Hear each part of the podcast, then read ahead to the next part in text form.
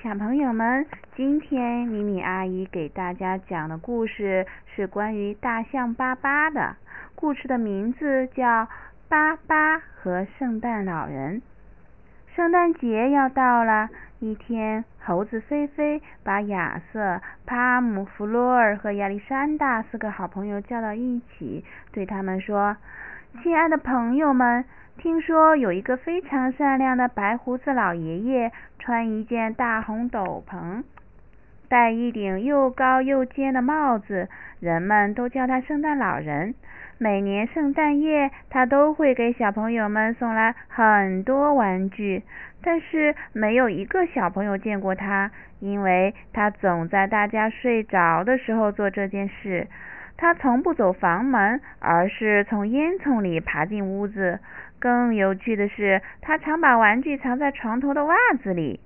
第二天早上，小朋友们醒来后，总能发现他送的玩具，这才知道圣诞老人来过了。我们给圣诞老人写信，请他来大象王国看看我们吧。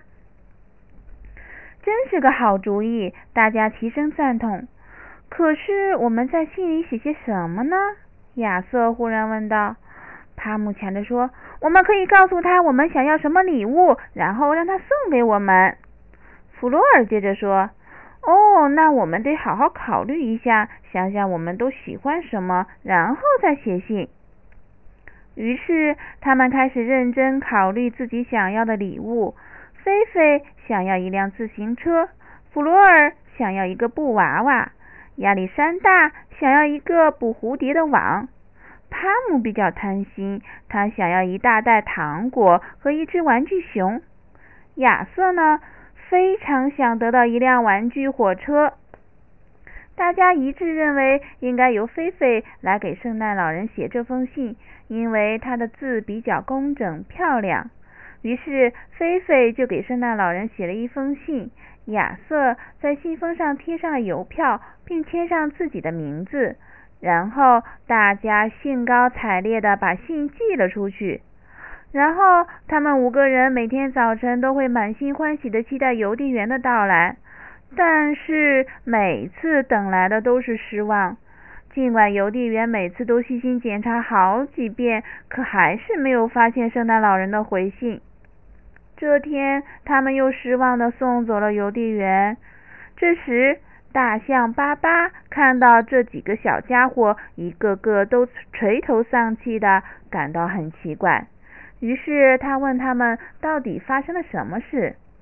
菲菲就把给圣诞老人写信的事告诉了巴巴。嗯，巴巴问：“看样子你们还没有收到回信吧？你们是不是忘记贴邮票啦？”不，我们没忘记贴邮票，亚瑟记着呢。嗯，那那也许是圣诞老人太忙了，没有时间回信。好了，也许我能帮你们做点什么，你们就高高兴兴的玩吧。孩子们听了巴巴的话，都蹦蹦跳跳的出去玩了。巴巴却陷入了沉思。哎，我怎么就没有想到请圣诞老人来大象王国呢？这还真是个不错的主意。如果我能亲自找到圣诞老人，并请他到大象王国来，那孩子们该多高兴呀！我想圣诞老人应该不会拒绝吧。爸爸赶忙回家把这个想法告诉了赛斯。赛斯很支持他的决定，还亲自帮他收拾好行李。他很想和巴巴一起去，可巴巴觉得他不在的时候，大象王国需要赛斯来管理。他还认为，像圣诞老人这样的人物，应该不喜欢有太多人、太多的人打扰。于是，巴巴决定独自去找圣诞老人。为了不让别人认出自己，他特意把王冠留在了家里。他最先到的是欧洲。天黑时，他住进了一家很小、很古老的旅馆。这里的环境很优雅，房间收拾得非常干净。巴巴觉得住在这里真是太舒服了。现在他最想做的就是洗个热水澡，解解乏。巴巴痛痛快快的洗完澡，正用毛毛巾擦身体时，忽然听到一种奇怪的声音。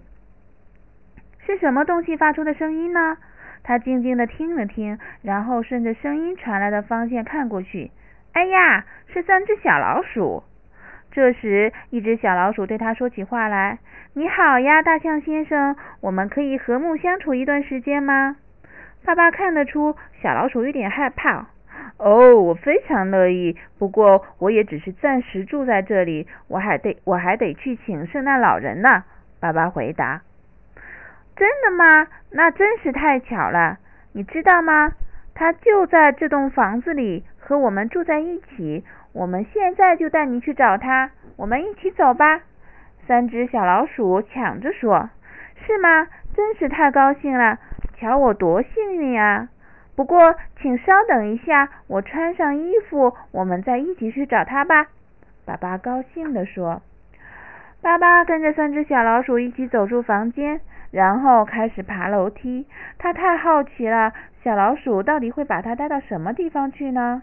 圣诞老人住的地方也太高了吧！巴巴越爬越累，不得不停下来休息。巴巴心想，圣诞老人一定喜欢美丽的景色和宽敞的空间，不然怎么住的这么高呀？三只小老鼠爬到了阁楼上，他们兴奋地说：“终于到了！”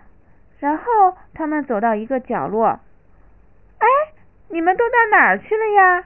爸爸看不见他们了，就大声呼喊起来：“我们在这里，快过来呀！圣诞老人就在这儿，我们把他从树上抬下来啦！”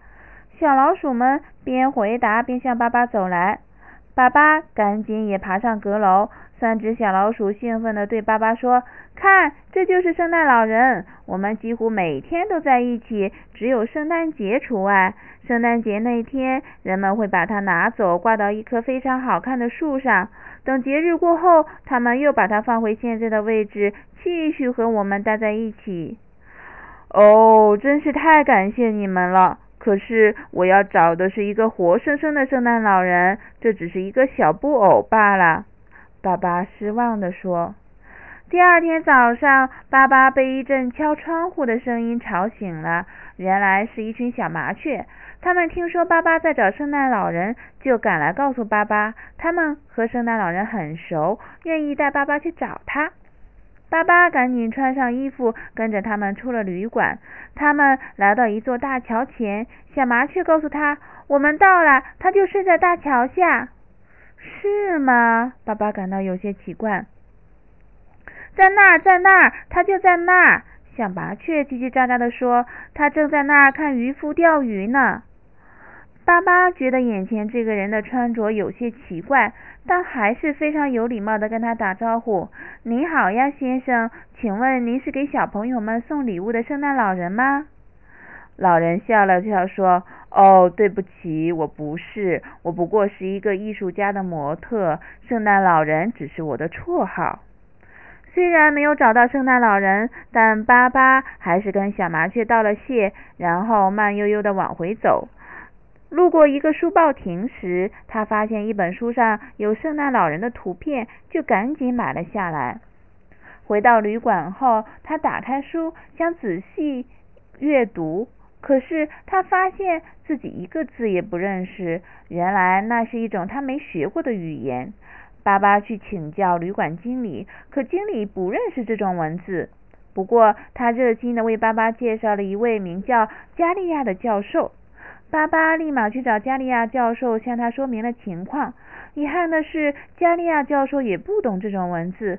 他又很热心地为巴巴介绍了另外一位名叫威廉的教授。爸爸赶忙去拜访威廉教授。教授认真的翻着翻看着那本书，然后非常沮丧的说：“这种文字很古老，它记载了很多有关圣诞老人的事。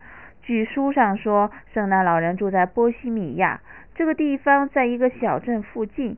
可是这一点书里记载的也不清楚，我也看不出确切的地点。”巴巴非常感谢威廉教授。从教授家出来后，他来到一个公园。巴巴坐在公园的椅子上，不断思索着整件事。有小鸟飞过来问：“你找到圣诞老人了吗？”巴巴说：“没有。”就在这时，一只小狗走了过来，说：“它可以帮巴巴。”小狗嗅觉灵敏，特别擅长搜寻。只要它嗅一下圣诞老人送给小朋友的布娃娃，就可以帮巴巴找到圣诞老人。他愿意和巴巴一起去找圣诞老人，因为他只是他是一只无家可归的小狗。巴巴高兴极了，他答应小狗会一直把它带在身边。他们去商店买了一个漂亮的布娃娃，然后去找一个收到圣诞老人礼物的小朋友交换。有位小朋友很开心的和他们交换了布娃娃。巴巴让小狗嗅了嗅这只旧的布娃娃，还奖励了它一块糖。在小狗的带领下，他们出发了。一段艰辛的旅程后，他们来到了书中记载的那个小镇。那儿下着大雪，天气冷极了。巴巴买了一副滑雪板，聪明的巴巴还租了一辆雪橇车，请车主把他们送到山下。雪橇车回去之后，就只剩下了巴巴和他忠实的朋友达克。达克是巴巴为小狗起的名字。巴巴登上滑雪板，背着沉甸甸的包袱，和达克向山下神秘的大森林出发了。达克确定圣诞老人就住在森林里。一路上，达克兴奋极了，他东嗅嗅，西闻闻。突然，他停了下来，竖起尾巴，用力嗅着前方，然后他跳起来嚷道：“我闻到了，我们走对了！”他激动的叫声在整个森林里回荡着。达克叫着叫着又停了下来，因为他听到森林里传来一阵骚动，会是什么呢？达克想走近看个清楚，这时他遭到了突然袭击。原来一群小矮人正用雪球投向达克。达克明白了，刚才听到的声音是他们发出来了。达克被砸得浑身疼痛，眼睛也睁不开了，再也无法前进一步。达克精疲力竭，狼狈地返回巴巴身边。巴巴见他这副模样，急忙问发生了什么事。达克向他讲了之前的遭遇。嗯，看来我们已经找到圣诞老人了。那些小矮人在哪儿？我想见见他们。达克休息了一会儿，感觉好些了，就带巴巴去找那群小矮人。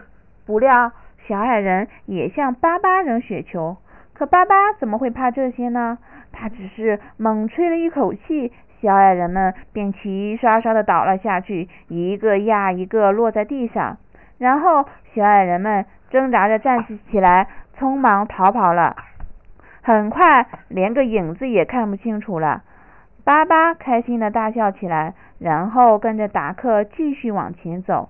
那些逃跑的小矮人跑回圣诞老人那里，争先恐后的向他汇报。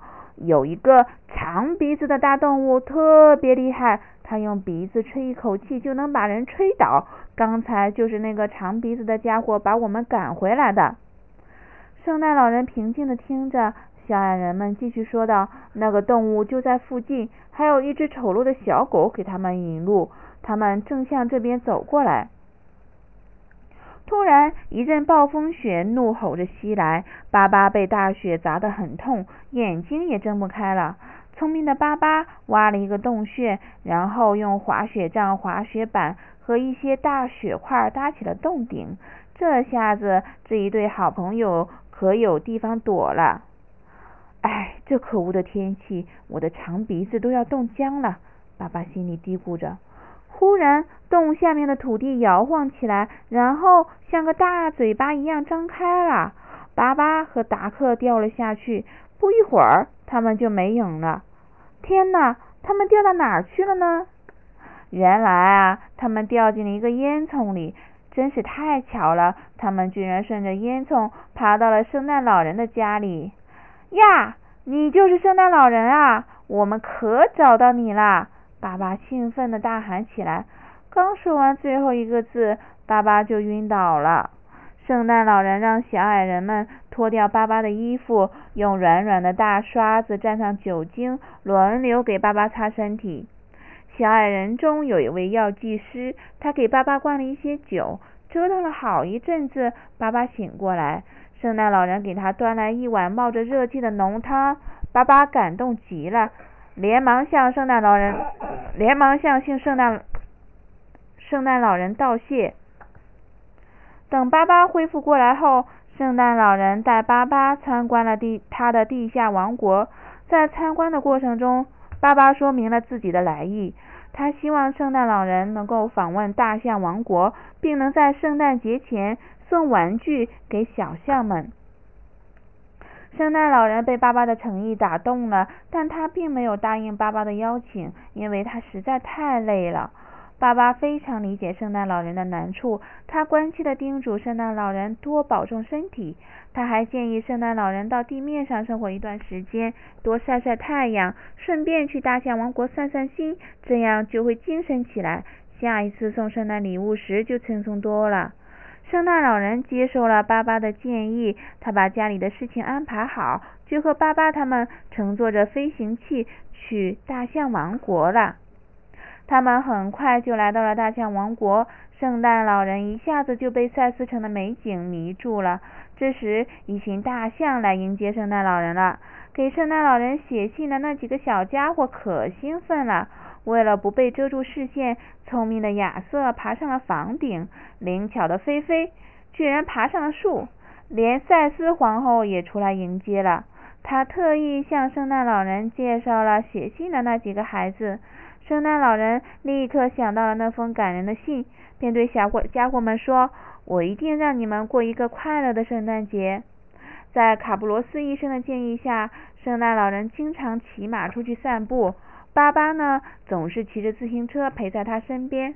除了骑马散步，圣诞老人每天都躺在吊床上晒两个小时的日光浴。每当这时，帕姆、弗洛尔和亚历山大总会来看望他。当然，他们绝会绝不会打扰他休息。你看，他们小心的很呢。圣诞节就要到了，圣诞老人依依不舍地向巴巴告别。临走时，他送给巴巴一套别致的衣服。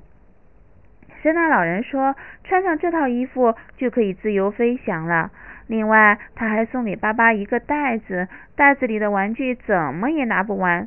他对巴巴说：“有了这两样东西，你就可以在圣诞夜给大象王国的孩子们送玩具了。”他向巴巴保证，跟人类小朋友发完圣诞礼物后，一定会再来大象王国，并且会给这里的孩子们带来一棵美丽的大圣诞树。圣诞老人离开了大象王国，但是大象王国的孩子们在圣诞夜都收到了圣诞礼物。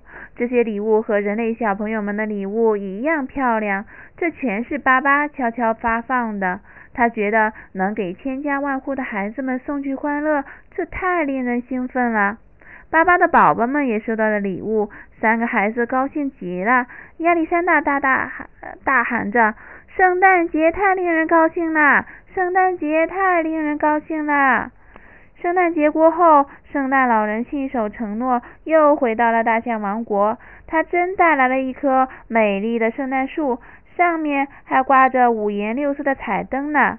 亚瑟、菲菲、帕姆、弗洛尔和亚历山大都是第一次看到这么美丽的圣诞树，他们高兴的又蹦又跳。不过，圣诞老人不能在大象王国待很久。家里的小矮人们还在等他回去呢。第二天早晨，圣诞老人向大家告辞，巴巴、赛斯还有那几个小家伙都到湖边为他送行。圣诞老人乘着飞行器越飞越远，孩子们难过的掉下眼泪。不过，让人高兴的是，圣诞老人答应以后每年都会来看他们的。